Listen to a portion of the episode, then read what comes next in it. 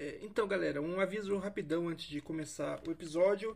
É, a gente vai falar muito de coisa de essa semana, essa semana e tal, mas não é exatamente essa semana que vocês vão estar ouvindo. Esse episódio, na real, era para ter sido lançado semana passada, no dia 4, né? Só que enquanto eu estava editando ele, aconteceu uma tragédia aqui em casa que o Uki, o meu cachorro, ele morreu, assim, tipo, teve um uma doença do carrapato que não, não apresentava sintomas e acabou falecendo. Já, e, tipo, pra mim foi foi um enorme baque, porque ele ele, nesses últimos quatro, quatro anos que ele estava comigo, ele foi meio que literalmente meu melhor amigo, que é meio patético um cara de 35 anos falar que o melhor amigo era o cachorro, mas, né, é, é essa realidade que a gente vive no Brasil hoje, né? E eu fiquei bem, bastante abalado, tô, tô um tanto abalado ainda, ainda mas é Assim, como esse episódio a gente falou com. De um, teve uma discussão bem legal e não era nada muito. Da, não era nada datado, né? Era uma discussão bem aberta, assim. A gente. A, acabei terminando a edição dele agora para soltar essa semana, né? E a gente tá soltando agora as semanas e tirando mais uma semana aí para tentar recuper, recuperar da, do baque e semana que vem a gente vai voltar à gravação normal. Então, só deixar avisado que a gente fala, principalmente no começo, fala muito da estreia do, do Doutor Estranho 2 e tal, mas é porque o, esse episódio era pra ter sido lançado um dia antes da estreia e não uma semana depois, como ele tá sendo, né? Mas, né, merda acontece e a vida é assim, né? Então, fica aí com o episódio que tá bem legal. Vai, vai, escuta aí na boa que realmente tá bem legal a nossa discussão. Valeu! Grande jogada!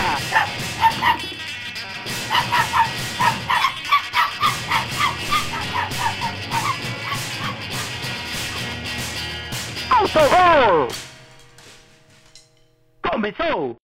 Fala galera, bem-vindo a mais um Autogol podcast sobre a cultura do futebol, o futebol da cultura o multi... e o multiverso da loucura. Eu sou Rafa Noia e estou aqui com o meu querido amigo Felipe Otarujo nesse multiverso da, da loucura que essa semana. Essa semana é semana de falar de multiverso, essa semana é de estreia de filme da Marvel. E Otarujo, tá, tá, tá empolgado aí pra estreia? Cara, sempre, né? O pior é que assim, a, a, gente sabe que o filme vai ser bom, que vai ser a mesma formulinha de sempre, mas eu gosto, vou fazer o quê? Vou, vou mentir? Vou falar que eu não tô animado? Não, eu tô animado, pô, tô animado, cara. É, é, é assim, eu gosto, gosto da Marvel fazer o quê? E, e as pessoas assim, ah não, porque falta profundidade, não é porque é sempre a mesma coisa. Porra, foda-se, irmão. Eu quero ir pro cinema, eu quero assistir o filme da Marvel, eu quero desligar da bosta que é a vida durante aquelas duas horinhas e meia ali e esquecer que era ter uns efeitos especial maneiro, uns heróis com os poderes muito loucos. Tipo, é isso, tá ligado? Eu gosto. E gosto que é bem feito, né? Os filmes da Marvel são bem feitos, de maneira geral. Ah, é, pode ser uma formulinha batida, eles podem fazer isso todos os filmes igual. Mas eu gosto que eles encontraram uma linguagem, encontraram uma estética que é toda deles. Então você pega o começo do, do do universo cinematográfico da Marvel e compara com, com agora, é muito mais claro hoje a proposta. Ah, eu bati no microfone. Eu, percebi. percebi. Perdão ao ouvinte pela, pela porrada no microfone, mas então, continuando. É, você percebe essa estética que, que eles encontraram de, de conseguir. Porque no começo era um negócio assim, era, tentaram fazer um negócio meio dark, porque estava na época às vezes, né? Então você pegar os primeiros Thor, por exemplo, tinha coisa, aquele, aquele, aqueles punch de piada da Marvel. Não, não e, e... fazer um Thor meio, meio dark. E, mano, porra, não orna, não combina, tá ligado? Uhum. Tipo. Primeiro que o Chris Hemsworth fazendo um filme dark, sério, é um puta de um desperdício. O maluco é engraçado pra caralho. Ele é um puta ator de comédia. Ele é foda. E. E, e, aí você pega, por exemplo, agora o, último trailer do Thor, por, é, os últimos filmes da Marvel, né? pega o trailer do Thor, do, até o Doutor Estranho, que vai ter uma pegada mais sinistra, mas ainda assim. Né? Você, você vê que, que, eles encontraram essa fórmula de, porra, não ficar com aquela. Ah, não, tem que ser dark, tem que ser meio realista, porque o, o Batman do Nolan trouxe meio que essa. cagou essa regra para as pessoas. Né? Agora não, agora o herói não pode. A roupa não pode mais ser aquela roupa tão colorida, tem que ser uma roupa mais né, em tons mais escuros. E, tipo, e a Marvel começou assim, depois ela foi meio que chutando o balde mesmo e tipo, abraçou os. é, o, as histórias mais alternativas do possível e tá abraçando cada vez mais, né? Então você é, pensar no filme do Eter, dos Eternos, por exemplo, era um negócio impensável, do Shang-Chi, né? Do, até Homem-Formiga, se você for analisar tipo, pelo, lá, pelo é, é, completamente não convencional do que a gente costuma ver filme de super-herói, um herói que encolhe, né? Tipo, o poder dele é encolher. E, então eu gosto que eles estão abraçando esses, esses lados mais alternativos, os quadrinhos, e conseguem fazer umas coisas bacanas, né? E eu sempre fico animado, né? Especialmente animado porque o, né, o esse filme do Doutor Estranho provavelmente, ah, né, provavelmente não, com certeza será uma sequência do, do último Homem-Aranha, que para mim foi um dos melhores filmes que eu vi aí nos últimos anos, um filme muito legal do, do Homem-Aranha sem volta para casa. Então, sim, tô animado. Vou comprei meu ingresso, vou assistir amanhã na estreia, eu e a consagrada. Estaremos lá comendo uma pipoquinha e vendo Doutor Estranho no Multiverso da Loucura. Esse filme do Doutor Estranho, né, o Multiverso da Loucura, ele é um filme importante para Marvel porque ele vai abrir muitas possibilidades que a, gente, assim, a, sem, antes de assistir, não consegue nem imaginar. Tudo tá, tá em, tudo tá em aberto naquele filme, tudo pode acontecer. E o Brasileirão tá passando por isso agora também essa semana, né? Tipo... que sutil!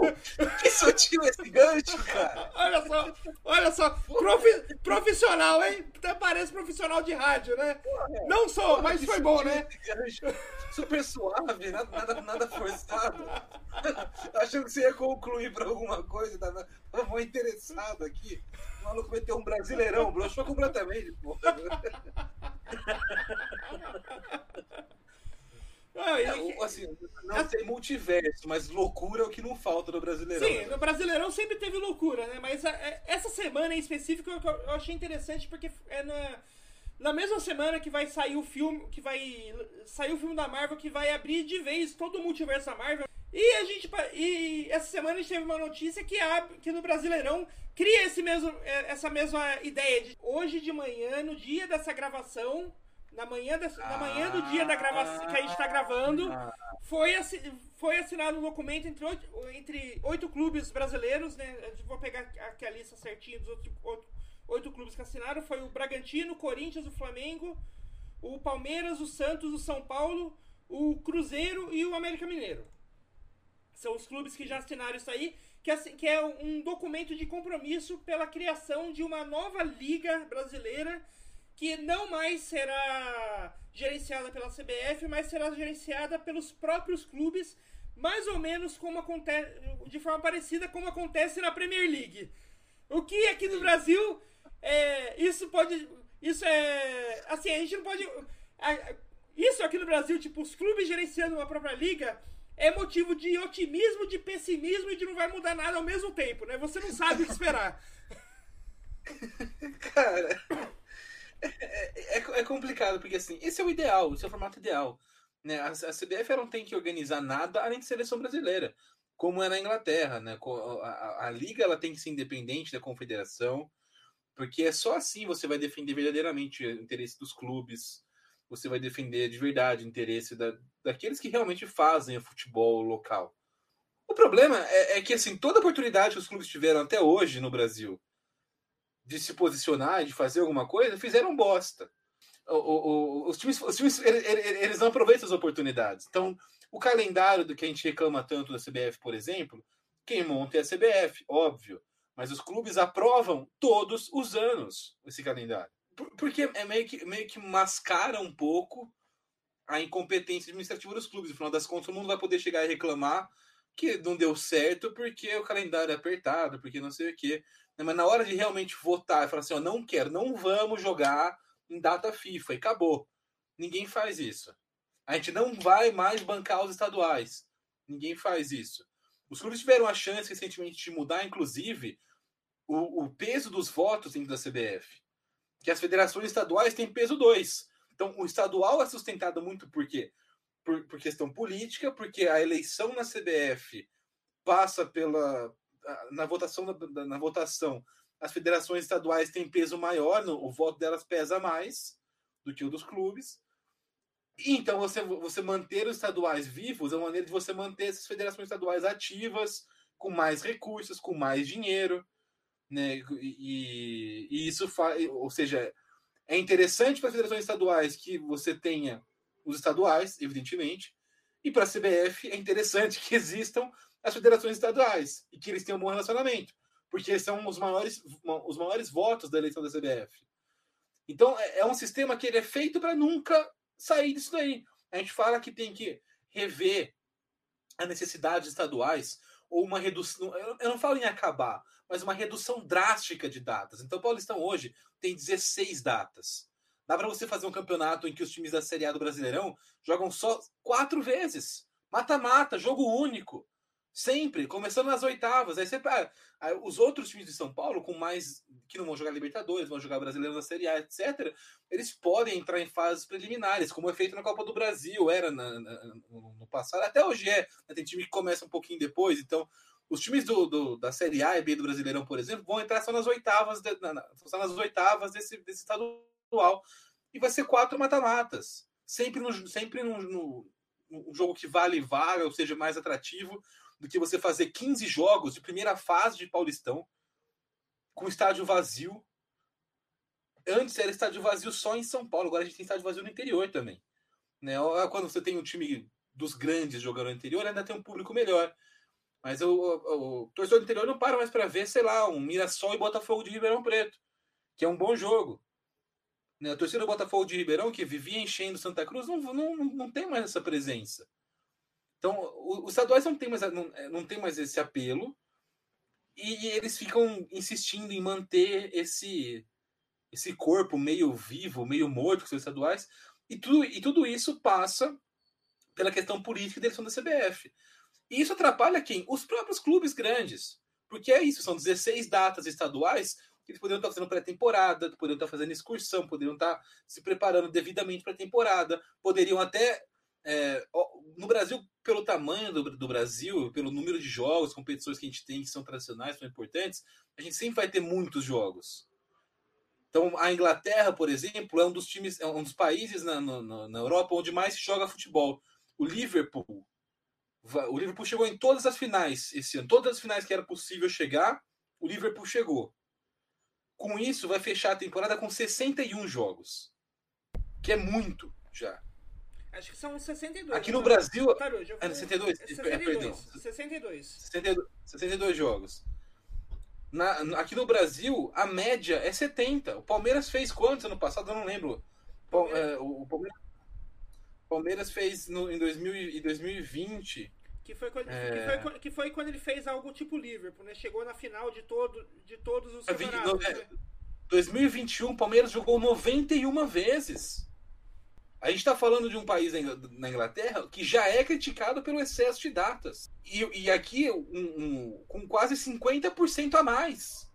Ou seja, é, é, meio absurdo. Então, um time que não chega em finais, um time como o São Paulo, coitado, não foi a intenção falar que o São Paulo chega em finais. Tipo assim, um time que não, que não disputa até a fase da Libertadores, que, que, que cai precocemente, ainda assim já são muitos jogos. 38 Brasileirão, mais 6 em Continental, mais 16 em estaduais, mais Copa do Brasil. Né? E, e, e, aí é óbvio que não tem como parar na data FIFA. Então é, é, é uma série de, de problemas que eles vão se acumulando, mas que era muito fácil resolver. Você enxugando drasticamente os estaduais, você conseguiria resolver quase todos esses problemas de uma vez só. O estadual passaria a ser mais atrativo, os clubes pequenos poderiam ter calendário para jogar o ano inteiro, os times grandes teriam um calendário mais aliviado, você não precisaria ter jogos de times do Brasil junto com a seleção brasileira em data FIFA. Não teria problema de convocação desfalcando o time. Ou seja, são vários problemas que você resolve com uma atitude. E os clubes não tomam essa atitude. Aí eles sempre deram um migué de que, ah, não, mas o nosso voto vale menos, então a gente não, nem, né, né, nem tentamos. Né? Mas eles tiveram a oportunidade, nesse ano, 2022 ainda, de mudar o sistema de voto do CBF e votaram para manter os pesos da federação estadual maior. E, e, é por isso que eu vejo como, como potencialmente. Não, não é nem pessimismo. Tipo, você falar que vai ser ruim a liga, não é pessimismo. Porque a gestão do futebol hoje já é ruim no Brasil. Os clubes já, já têm gestões ruins dentro dos clubes. Então não é nem falar assim, ah, não, vai piorar. Eu acho que vai continuar a mesma coisa. Você tem ali um, um, um exemplo, o Palmeiras, uma, uma, gestão legal, o Bragantino, que não é um clube tradicional porque é uma empresa. Vamos ver como é que chega o Cruzeiro, que também agora é uma empresa, o Botafogo, como é que vai, ficar, como vai se comportar o Vasco. Né? Mas até que ponto eles serão empresas mesmo, até que ponto a cultura do futebol brasileiro de não dar tempo, não, não fazer processo, não planejar, não fazer futebol de maneira profissional de verdade, vai continuar ou não vai com esses clubes e empresas.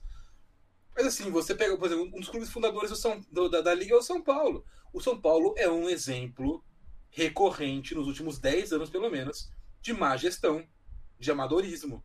Então é, é difícil começar essa liga com, um, com alguma esperança de que vai ter uma mudança positiva, rápida e efetiva e notável logo de cara. Mas de qualquer maneira, é um passo importante que tem que ser dado em algum momento. Então, mesmo que continue a mesma coisa, ou até que piore um pouco, é um passo importante para ser dado para o longo prazo. Talvez em algum momento a gente seja mais maduro para gerir futebol e consiga, já com essa liga formada, acelerar esse processo. Né? Eu acho que a curto prazo não vai mudar muita coisa. Porque os clubes são ainda mal geridos. Então, você passar para mão dos clubes é só mudar de uma mão incompetente para outra mão incompetente. Talvez por onde pode ser os pontos de melhora ali. Por ter mais gente opinando diretamente, você vai ter um, um espaço mais democrático. Enfim, tem potencial e é importante que aconteça essa movimentação. Agora, dá para esperar alguma coisa que você fala, não, ó, a partir do, do daqui, daqui 3, 4 anos vai estar tá voando? Eu não acho. Continuando as nossas é, comparações com a Marvel, né? É, assim como a Marvel tem um Kevin Feige, que é um, um cara que tá ali é, meio que costurando, responsável por costurar os, o, os filmes de uma forma que todo o universo da cinematográfico interligado faça sentido em si é, existe um, entre aspas, um Kevin Feige na ideia dessa liga, né? Que é uma empresa chamada Kodajas, Kodajas Sports Capital, né? Que é a, é a empresa que está tentando costurar essa liga entre todos os clubes. E, assim, é uma empresa que eu, assim, eu sinceramente não conheço, nunca ouvi falar dessa empresa. nunca ouvi falar. Então não, não posso falar sobre. Não, não tenho que comentar sobre ela. Mas, assim, é, algum, alguma coisa eu vejo ela. Eu, eu acredito que ela está fazendo, porque é, o, o Globo Esporte ele fez uma matéria hoje à tarde sobre, falando com é, todos os clubes que iriam participar dessa liga, né? Porque é, o, o documento que foi assinado tem oito clubes, digamos assim, entre muitas aspas, fundadores, porque não é exatamente uma fundação da liga por eles, foi só os primeiros que aceitaram a ideia de conversar e criar essa liga, né? É, e assim, é, eles vão se reunir novamente é, na semana que vem com todos os clubes que fazem parte hoje da Série A e da Série B. Então, é, é, tá tentando fazer um, um esforço coletivo, coletivo bem maior do que a gente já viu em outras, em outras vezes, que normalmente era só o, aquele, o G20, o Clube dos 13, os, os grandes clubes brasileiros e aí Nesse caso, é, é, tá tentando pegar. Acho que pela primeira vez, está tentando pegar todos os clubes que participam das duas grandes divisões do Campeonato Brasileiro, né? Que é a Série A e B. Isso já, já, ve, já, já vejo como um ponto positivo é, perto a outras tentativas anteriores que a gente teve de fazer a mesma coisa, né? E não só, tipo, esses, esses clubes vão ser conversados, como, é, voltando na ideia do GE, o, GE o Globo Esporte conversou com representantes dos clubes, desses clubes, alguns é, quiseram não, não comentar sobre, é, sobre, a, sobre a liga, a decisão e tal. A maioria é, mandou comentários e quase todos os comentários são, eram positivos. Tipo, mesmo aqueles que tinham, que, que tinham é, algum um certo pé atrás com a ideia, tipo o Mário Petaglia do Atlético Paranaense, ele era a favor da criação de uma liga, ele só, ele só queria que. Ele só tem um pé atrás porque ele quer que esse documento seja feito de uma forma que seja agradável para todos e não só para os cinco times de São Paulo e o Flamengo. Que, que hoje é, é quem estão ali na a, a, grande base né, da formadora dessa liga. O Atlético Mineiro também é a mesma coisa. O Atlético Mineiro se mostrou. O representante do Atlético Mineiro se mostrou favorável, mas falou que precisa. que, que eles precisam é, ver certinho é, toda a documentação e para ver, ver se realmente faz sentido pro Atlético, mas que, que acham que é importante essa, é, essa criação da liga e a separação da CBF. Então, tipo, acho que só é, é essa coisa de de a gente ver os clubes conseguindo convergir, conseguindo enxergar que o enxergar é, algo mais ou menos em comum entre todos eles, para mim já é uma loucura, porque já é algo que, que a gente não via no futebol, no, no futebol brasileiro e nenhuma das outras tentativas de se criar uma liga, né? Sim, sim, isso é muito legal. Né? É, você ter essa movimentação mais coletiva, com mais clubes envolvidos, então isso, isso já é um, um passo importante. Né? É, é, é, é, pelo que eu entendi também dessa divergência que você estava falando, porque a gente lembra que há um, há um, tempo atrás, acho que alguns meses atrás, teve já um, um esboço de liga que era aquele, aquele futebol forte, né, que eram alguns os clubes que se consideravam emergentes no futebol brasileiro. Então tinha Atlético Mineiro, Atlético Paranaense, Fortaleza, Goiás, Ceará, América Mineiro, Curitiba, Atlético Goianiense, Cuiabá e Juventude. Basicamente, a maior divergência entre eles na reunião é em relação aos valores, né, Noia? De, de, a divisão dos valores, porque a, a proposta desses seis clubes, é, que é do, dos, dos cinco paulistas mais o Flamengo, é de acho que é 50 é, é 40 é 40% por, por tipo dividido igualmente Isso. aí 30% por desempenho e 30% por audiência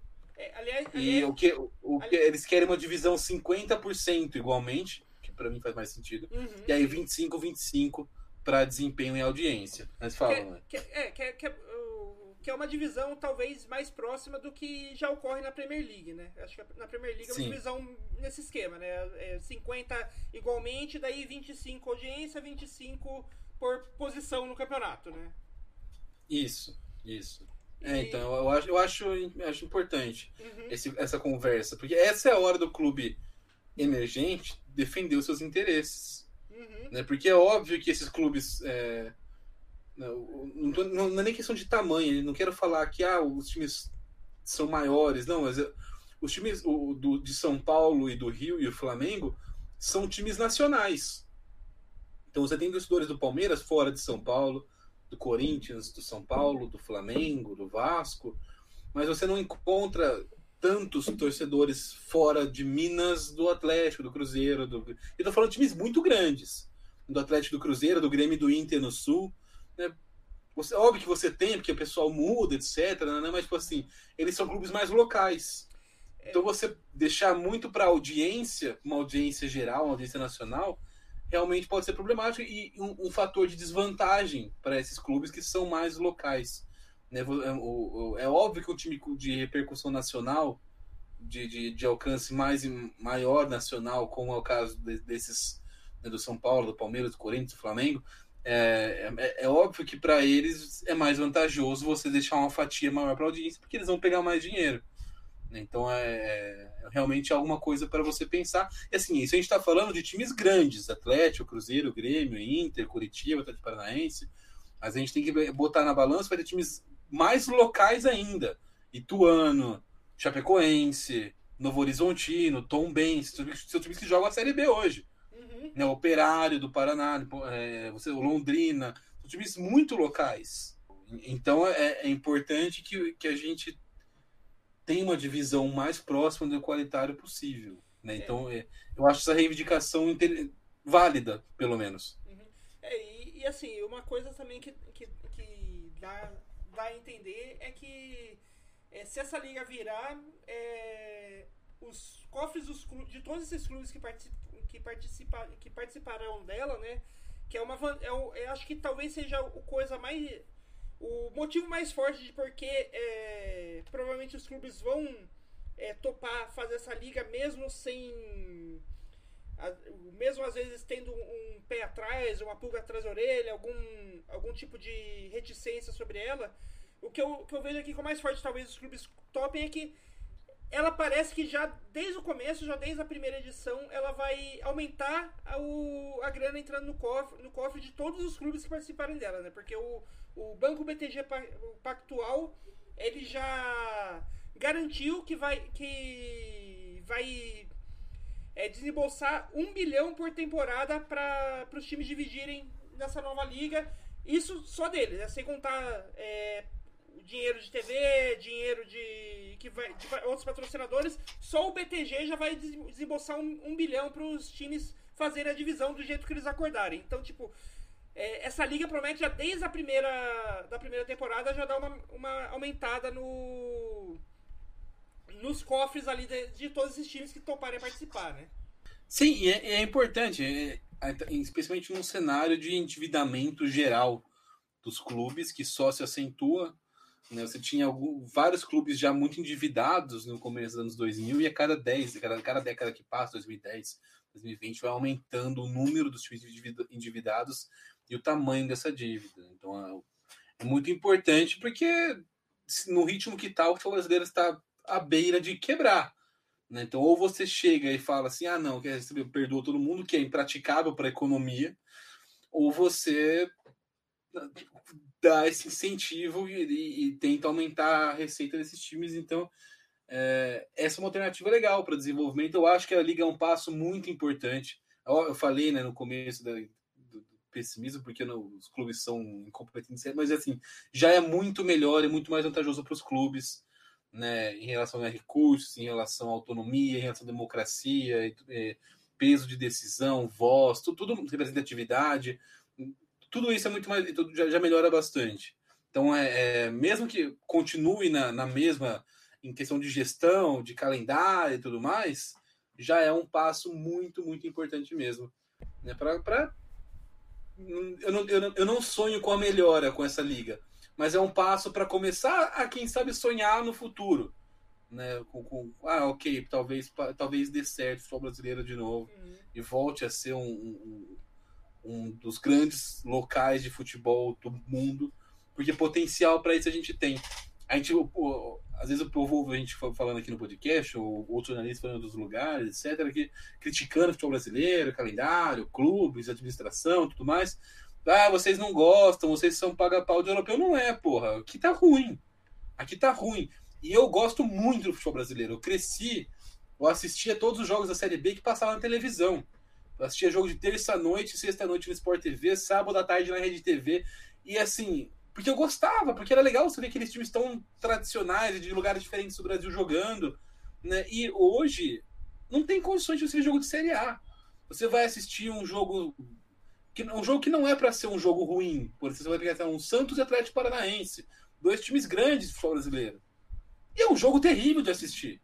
Terrível. Horrível de qualidade. E no momento em que a pessoa, a gente compete, tem muito mais acesso a jogos do mundo inteiro, por que eu vou assistir um jogo daqui se eu posso assistir um Liverpool e Valência que acaba 3 a 2 com virada de. Sabe, né? Valência Vila Real. Por que, por que, eu, vou, por que eu, eu sempre vou dar uma preferência para o jogo melhor? E, e, outra coisa que é importante, e os dirigentes não abrem a cabeça, eles não conseguem entender isso, que a gente não está competindo só com o futebol internacional.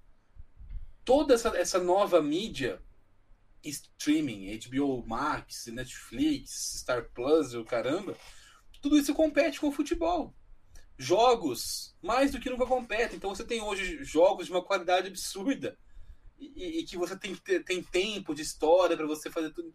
Então, assim, quando eu estava jogando o Red Dead Redemption 2 a primeira vez, eu deixava de ver alguns jogos para fazer a minha história, porque, pô, eu trabalho, né, tá ligado? Então eu tenho pouco, eu tenho, tenho que escolher o que eu vou fazer com o meu tempo livre.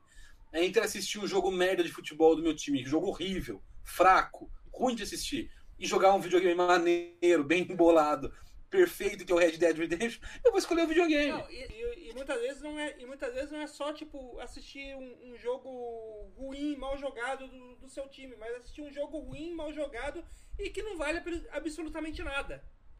É. Se você vai assistir um jogo ruim, mal jogado, mas é uma, sei lá, semi de Copa do Brasil, beleza, você faz um esforço, enche o cu de cerveja e tenta tolerar isso aí, né? Vai, vai pela emoção, não pela qualidade do, do negócio. Mas é, normalmente não é, não, não, tem, não tem atrativo. Né? E, e assim, a gente está num, num, num, momento só brasileiro em, em que é, é, difícil, porque a gente está falando tão, muito mal do, do, do futebol local e, e, usando a Europa como parâmetro, mas é, é justamente para que não aconteça uma perda de identidade. Então essa liga ela vai ter que trazer outras coisas além de questão de transmissão, de questão de é, é importante que ela traga questões sociais dos clubes. Os clubes mais do que, do que qualquer coisa são instituições sociais, então tem um impacto na, na sociedade. Então que, que você tenha realmente posicionamentos severos com racismo, com homofobia, com casos desse tipo né, com, com casos de preconceito, com, com, com, tolerância zero com esse tipo de coisa. É importante é, que, que a, além da, da, da de, transmissão, de separar o dinheiro desses clubes, você também pense em calendário. É importante que você pense em estádio, em padronização do estádio. Não é padrão padrão FIFA, negócio de é, chique, não. É, é qualidade para você ver o jogo no estádio e ingressos acessíveis. Os preços que a gente pratica no futebol brasileiro hoje de ingresso, não tem como, cara, não tem como. Então como que você, como que você vai pagar, sei lá, 90 reais na meia entrada para assistir São Paulo e Juventude numa segunda noite, né? Tipo, num, num, num momento que não vale, não vale muita coisa não, não, não funciona. E o, o, futebol sem torcida, cara, é chato. E é muito triste você ver, por exemplo, um clássico como São Paulo e Santos e o Morumbi não tá cheio. Então não tem como tá cheio com o preço que eles cobram, o horário do jogo, na segunda-feira, 8 horas da noite.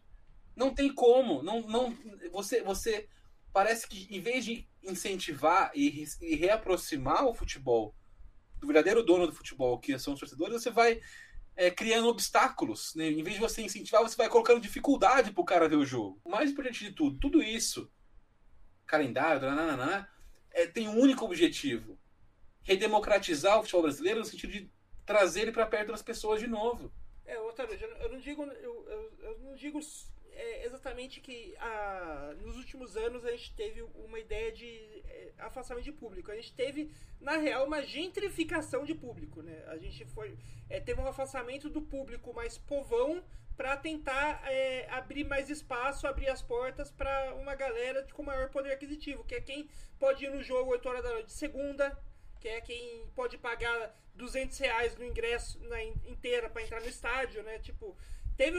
Eu, a gente vê na. É, a gente vê claramente essa gentrificação até na, na, muitas vezes na comunicação dos clubes, na, no tipo, no estilo da, dos, dos uniformes, é, o terceiro uniforme lá, o uniforme alternativo, muitas vezes algo meio voltado para querer é, trazer uma ideia, meio, sem, quase sempre trazendo uma ideia de exclusividade, de é, esse tipo de coisa que quem se preocupa, que quem se preocupa, quem gosta disso, é uma classe mais avançada, não é, o, não é o povão que durante décadas lotou os estádios de futebol.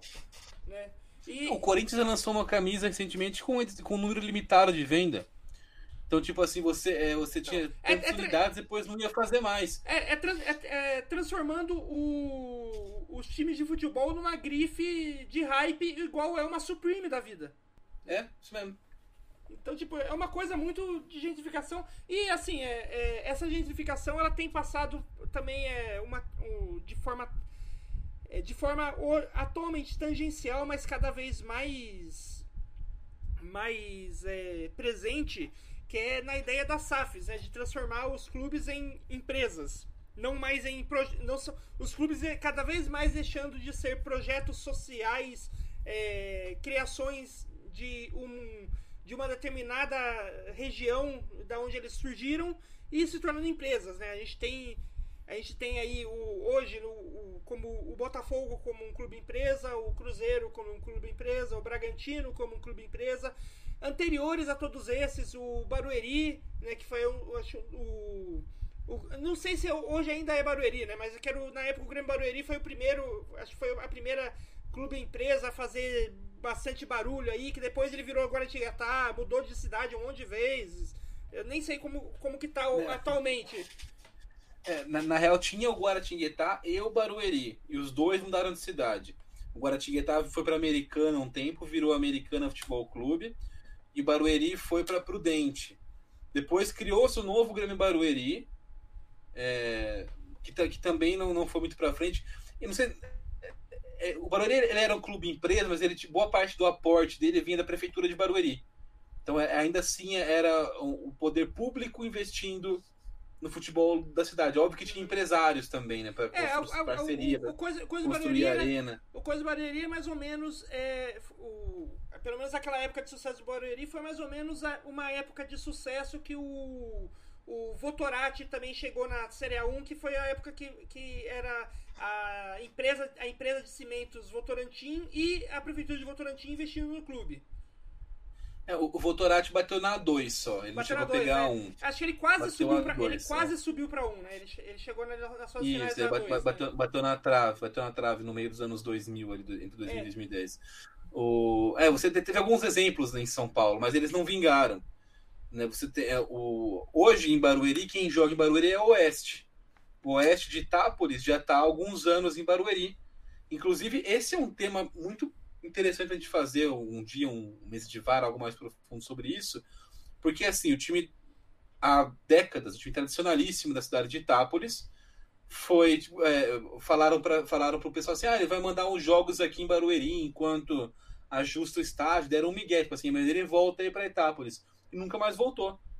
O Oeste hoje é o Oeste de Barueri e a cidade de Otápolis ficou sem o time dela, que a, a, a, vida inteira, décadas, criando times, sustentando, criando relações, laços.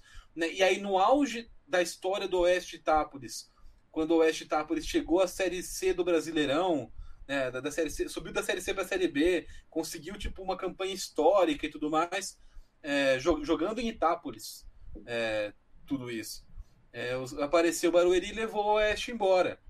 Né? E, e, e, uma história que é, até hoje é muito mal contada, porque não foi dar uma satisfação. Né? Falaram para os pro, pro, torcedores de, de Itápolis: ah, não, aguenta aí que a gente já gente vai lá e já volta. Deram louco, meteram perdido, meteram louco para cima é, dos caras de Itápolis. A, a, gente vai, a gente vai lá em Barueri comprar um cigarro. É, foi basicamente. Triste, mas verdadeiro. Esse é um tema de empresa no futebol, ele é bastante complicado no Brasil, porque o clube deveria ser um negócio social, um negócio. Quando gente fala social, a gente pensa com impacto social na vida das pessoas no dia a dia, no cotidiano, né? Mas é, faz muito tempo que não, que já não é.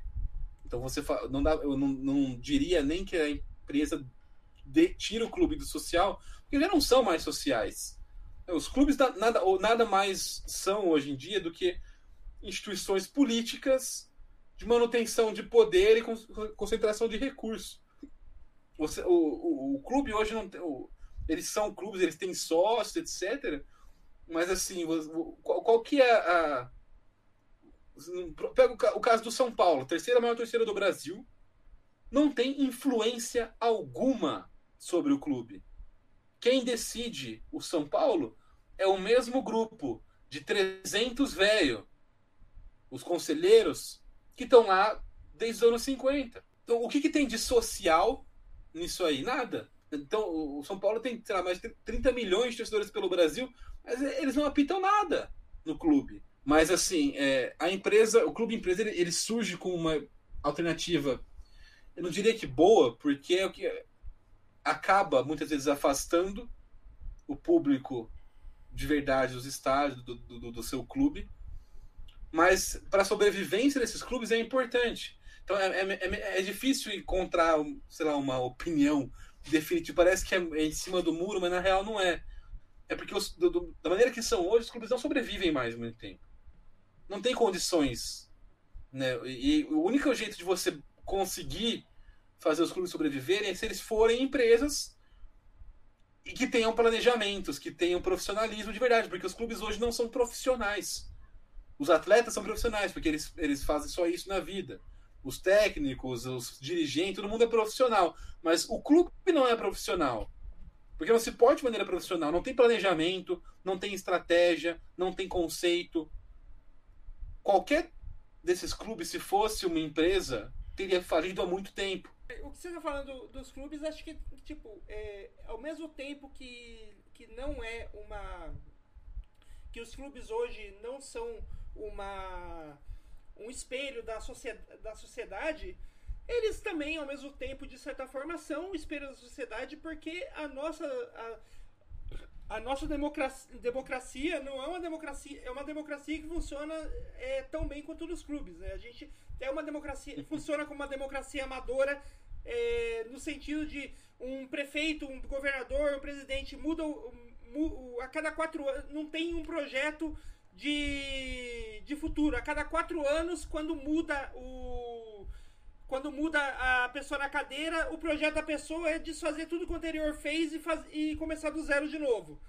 É, a gente tem, a gente tem é, uma bancada de, de, de deputados de, de, deputados que muitas vezes funciona como os os dirigentes de clubes, né? Tipo, você tem é, hoje Hoje em Brasília você, tem, você deve ter o quê? O, o, beirando um, entre 50 e 100 deputados que estão ali é, é, representando latifundiários, alguns uns 50 latifundiários, grandes produtores de, de soja, de, de café, de donos de terras que existem no Brasil. Tipo, você tem uma proporção quase de um para um de latifundiário para deputado representando, eles e quase ninguém representando a grande maior a grande parte do, do, do povo que vive aí com às vezes sem, sem emprego formal ganhando ou quando tem emprego formal ganhando salário mínimo. Tipo a, a, a, ainda que a democracia seja um, um a, a, seja melhor do que na democracia, a nossa democracia é amadora e é, e é, muito falha, assim como bem, bem próximo, um espelho bem próximo de como é os clubes, né? E, e acho que uma coisa que, que, tá, que tá acontecendo também nos clubes que ainda não aconteceu, mas assim que, que aparecer o primeiro, vai. Eu tenho a impressão de que assim que passar o primeiro boi, vai passar boiada, que é a chegada, a, a chegada de digamos assim, de SAFs que não são de empreendedores ou de empresas de capital privado comprando clubes, mas clubes de fora comprando clubes, né? É, você tem aí já hoje o Grupo City, né, do Manchester City, é, com, em negociações muito avançadas para adquirir o Bahia. E se esse negócio realmente rolar, é, questão de tempo para vir um PSG comprar um clube, um clube brasileiro, é questão de tempo para vir um Manchester United, um Chelsea, um Real Madrid. Então, tipo, mesmo que esses que, que os clubes que esses clubes comprem um clube brasileiro e não troquem é, o e não troquem o nome, mantenha Bahia, mantenha é, Coritiba, não vire um Coritiba Madrid. É, continue em Coritiba tal. É, é, bem provável que, que, não, que a gente tenha no futuro próximo uma no futuro próximo aí de uns 10 anos, talvez, uma liga brasileira controlada por clubes de fora. É o, é o neocolonialismo da, é da do, do, futebol brasileiro. Sim, sim. Que é, é, o que acontece com o resto da economia no país hoje, né? É a lógica do capital. É, o, que, o que eu considero bastante problemático.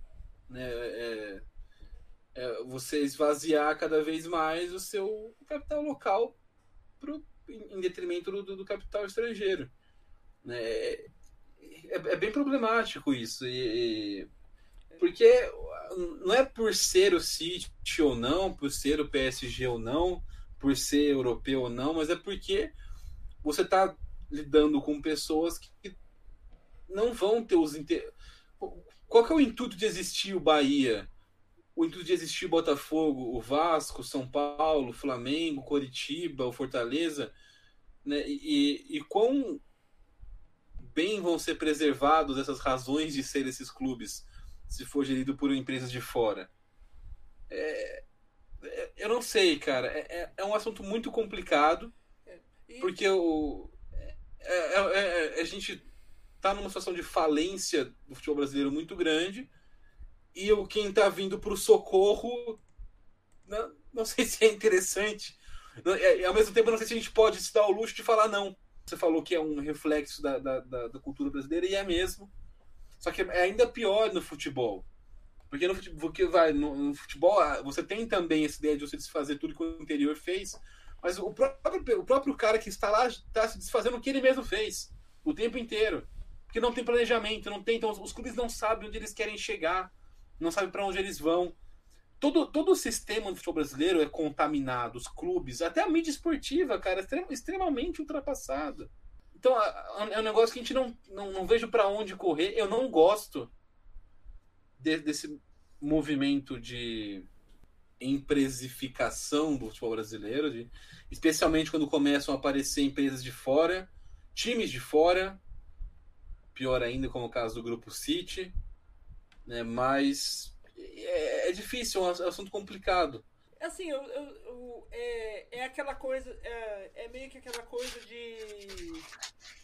de sabe, de você. Se você olhar se você se esforçar, se esforçar, você consegue ver algo bom em meio a tanta a, a um, uma enorme lagoa de merda. É, eu, tenho, eu tenho a impressão de que, o, de que se a gente se esforçar, é, é possível imaginar que no cenário é, dessa neocolonização do nosso do, do futebol pelo do nosso futebol pelo capital estrangeiro, ela de, ela de certa forma seja responsável também pelo fim da gentrificação do nosso futebol. Porque o capital estrangeiro não vem, não vem aqui, não vai vir aqui para satisfazer a elite. O capital estrangeiro vai vir aqui para gerar lucro. E quando, exato, e, e, quando, exato. E quando você vier aqui para gerar lucro, você vai, você vai é, para gerar lucro você, é estádio cheio. Para como que você vai encher estádio? Eu tenho que vender a maior quantidade de ingressos para o maior número de pessoas é, possíveis. É, como que eu faço isso? Eu faço um estudo do, do, é, do meu torcedor, vejo qual que é o, o ingresso que é legal ali para todo mundo participar e coloco. A, e a partir do momento que você consegue a, a encher o, a, a diminuir o valor de ingresso, encher estádio, mesmo que seja com o único objetivo de, de maximizar o seu lucro, você volta a aumentar a, a, a relação entre o torcedor e o clube. Sim, sim, é, é, é, é, por isso que eu falo, é, é, tão difícil falar sobre isso no Brasil, porque é, não é o ideal, não é o estado ideal, mas eu não vejo uma alternativa para a gente tentar resgatar o futebol brasileiro sem isso. E, a, o negócio dos clubes é esse, na, na estrutura que eles são hoje, por não serem empresas, por não responderem a ninguém, o presidente que está lá, ele não, ele, não, ele não vai responder na justiça por nada que ele fizer. E a gente teve um caso gravíssimo no São Paulo recentemente, de um presidente é, caindo, né, é, perdendo o mandato por possíveis escândalos de corrupção. E, tipo, isso não tem repercussão nenhuma juridicamente. Em, em qualquer empresa que acontece um, um caso desse, a, a polícia é acionada. É feita investigação sobre isso. O cara corre de ser preso. No clube, não. Parece que é tipo uma terra sem lei. Então o cara vai, chega, gasta sem responsabilidade alguma, porque depois ele não tem que lidar com, com a consequência daquilo. Então, é, é, talvez essa, essa visão de empresa ajude a trazer um pouco do que mais falta para o clube hoje, que é responsabilidade na hora de gestão. Enfim, vamos ver, é, é difícil. Como a gente falou no começo, tudo pode acontecer. Tudo pode acontecer no futebol brasileiro. O fato é, tá muito ruim hoje. E fazer uma liga é um passo importante e os clubes serem mais profissionais é um passo mais importante ainda. Se nesse momento as empresas são a única maneira do clube ser profissional, talvez seja a alternativa para a gente seguir agora. Mas eu não deixo de ter receios em relação ao futuro, receios como você apontou agora do grupo, do grupo City, tendo um time aqui, por exemplo. Uma coisa também que acho que, que também é, contribui para essa, essa irresponsabilidade é que a gente vê é, muito da, da masculinidade tóxica que a gente fala que existe na torcida, também existe na forma como controla os clubes. E nisso a gente vai é, puxar e daí usar isso para puxar um assunto que, que eu vi esse final de semana que me deixou muito puto. Mais um gancho sutil de que Rafael Noia. O, que, que foi a, a história do, do mascote do Botafogo que trocou. Que trocou. Tipo, é, quem, quem nem assist, ouviu o episódio, uns dois episódios atrás, a gente falou do. Tocou aquele áudio que viralizou de um torcedor do Botafogo falando do Biriba, que o Biriba. É, que os outros, os outros times tinham os mascotes musculoso, com cara de mal, e o Biriba era um cachorrinho fofo, o mascote do Botafogo e tal. E daí, essa, esse final de semana, o Botafogo apresentou o Bira, que é o novo mascote dele, que é um cachorro com cara meio de lobo mal, com uns dentão enorme, e olho de. e olho nervoso, e todo musculoso. E daí, tipo, é, é, esse cachorro foi apresentado como uma resposta direta àquele áudio que viralizou, virou uma espécie de meme na internet, e o Botafogo tentou capitalizar, né? Como uma boa SAF, tentou capitalizar em cima dessa viralização. Só que aquele, é, é aquela coisa, tipo, até onde vai a, a capitalização e, a, a, e até onde, onde pode ir para não afetar a história do clube, né? Porque como, a gente, como você contou a história ali no, no episódio que a, gente, que a gente conversou sobre isso, né? É, o Biriba ele não é simplesmente um, um mascote qualquer igual é o urubu do Flamengo, que o, o, o urubu é, é, o, é, o, símbolo lá do Flamengo e criou o mascote urubu. O Biriba realmente é um cachorro que existiu, que, que foi importante né, na história do, do Botafogo e agora você. Um mascote no sentido literal da literal palavra, da né? Palavra, Ele é né? um mascote do clube. É. Sim. E assim, você, você apagar esse. fazer um apagamento dessa história pra. pra capitalizar em cima de um meme da internet. É, assim, é, é, não, não tem nada mais século XXI do que isso, né? Sim. É, acho que é interessante a gente pontuar aqui primeiro que não, não foi trocado Sim, né, é. o mascote do Botafogo. Foi acrescentado o, então o, o nosso é, cachorro anabolizado, o Bira, é, o, o, cão tunado do fogão, né, foi, foi, foi apresentado é, como o irmão mais velho do Biriba, apesar do Biriba estar desde os anos 40. O irmão mais velho, que tipo a ideia de um irmão mais forte, proteger ele, já que a ideia é falar que ele era fraco, não sei o quê. Então eles vão, vão seguir com os dois. Né? Assim. É, é, é um negócio.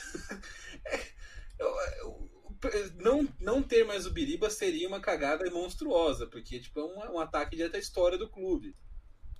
Você acrescentar o Bira, eu acho muito desnecessário. Muito desnecessário. Tipo, você, eu não, não, quero nem entrar nesse porque a gente já falou de masculinidade tóxica, ah, futebol tem que ser machão e não sei o que. Né?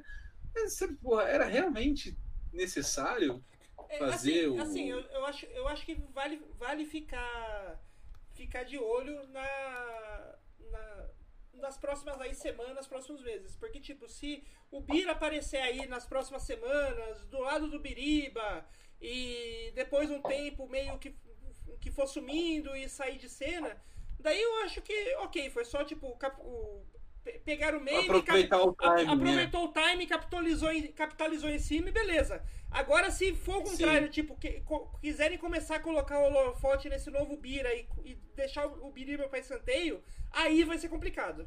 Aí vai ser. Aí é, é. Aí é um, um, uma bicuda na história do clube, né?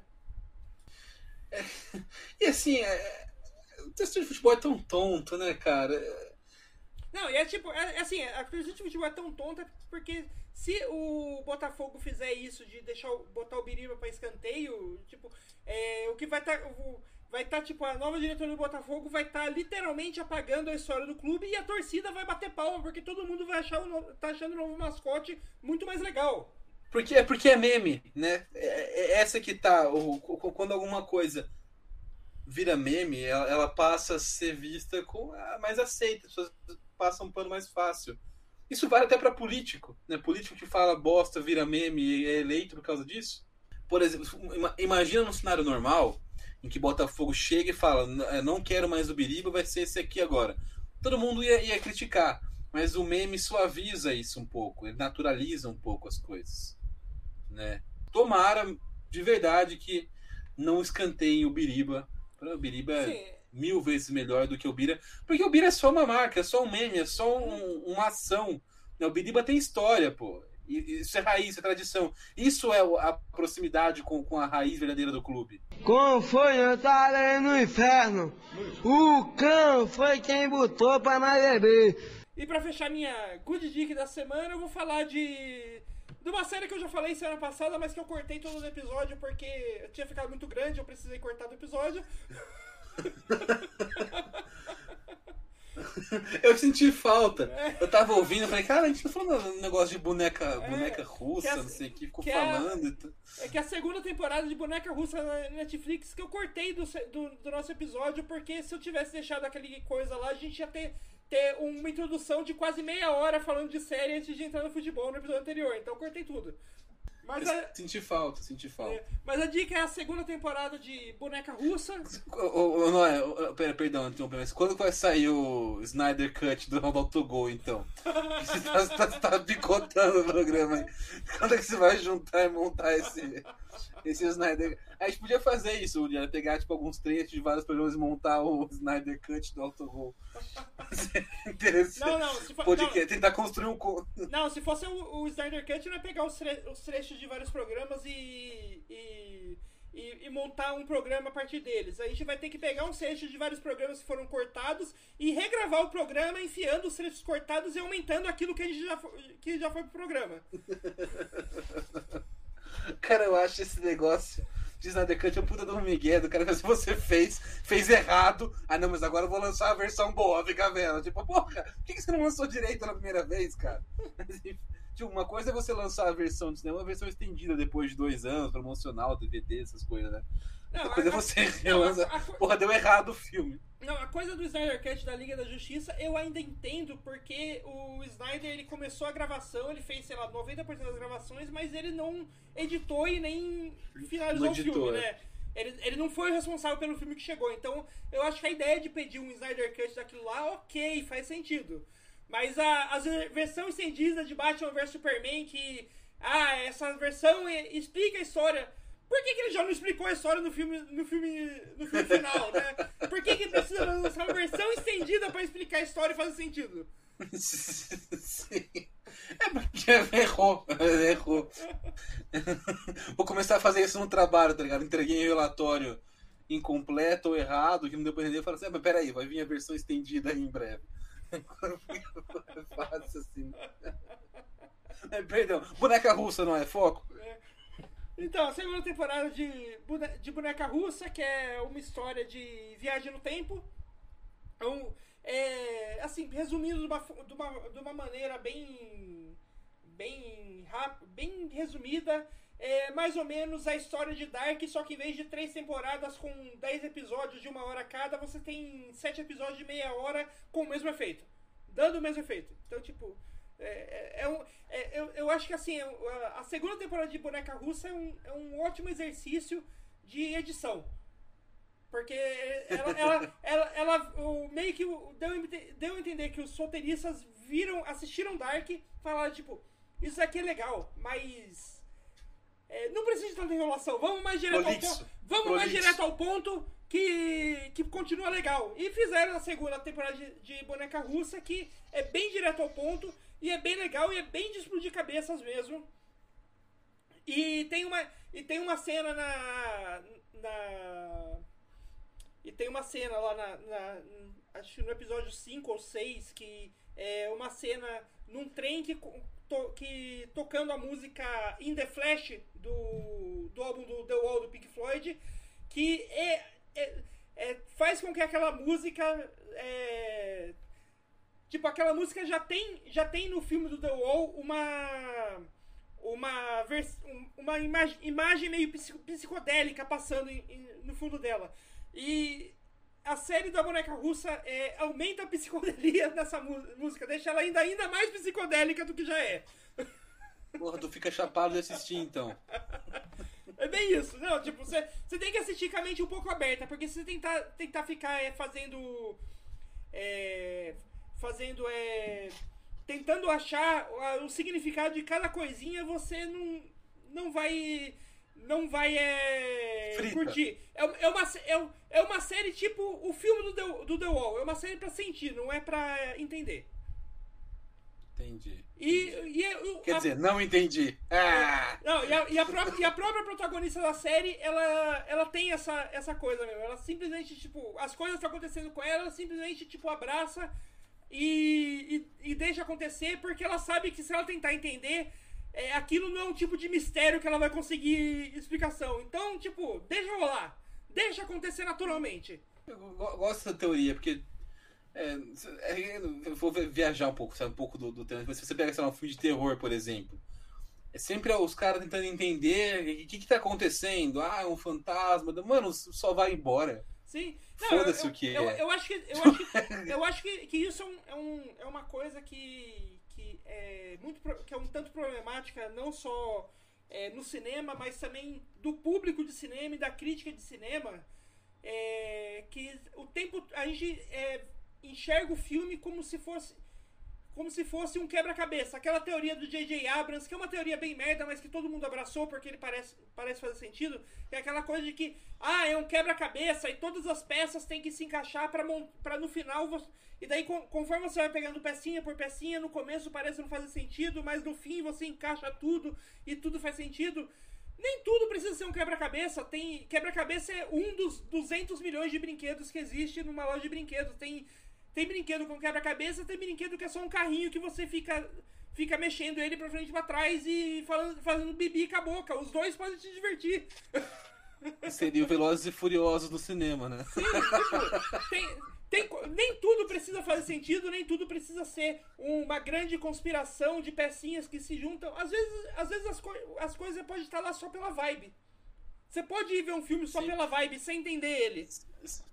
Será que isso não é também reflexo de uma população cada vez mais ansiosa, que precisa de ter resolução, é, encerramento, explicação, tipo, não, não mais a gente tem cada vez mais dificuldade em de fato viver uma experiência e precisa fazer aquilo fazer sentido, validar aquilo e a, a única validação possível é através do sentido. Não sei, deu uma viajada agora na real, então peço, peço desculpa ao ouvinte.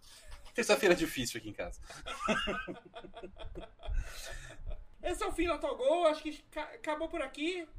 É, se quiser saber. O episódio, infelizmente, não o podcast. É. O podcast continua. Semana que vem a gente tá aqui de novo falando bosta de novo.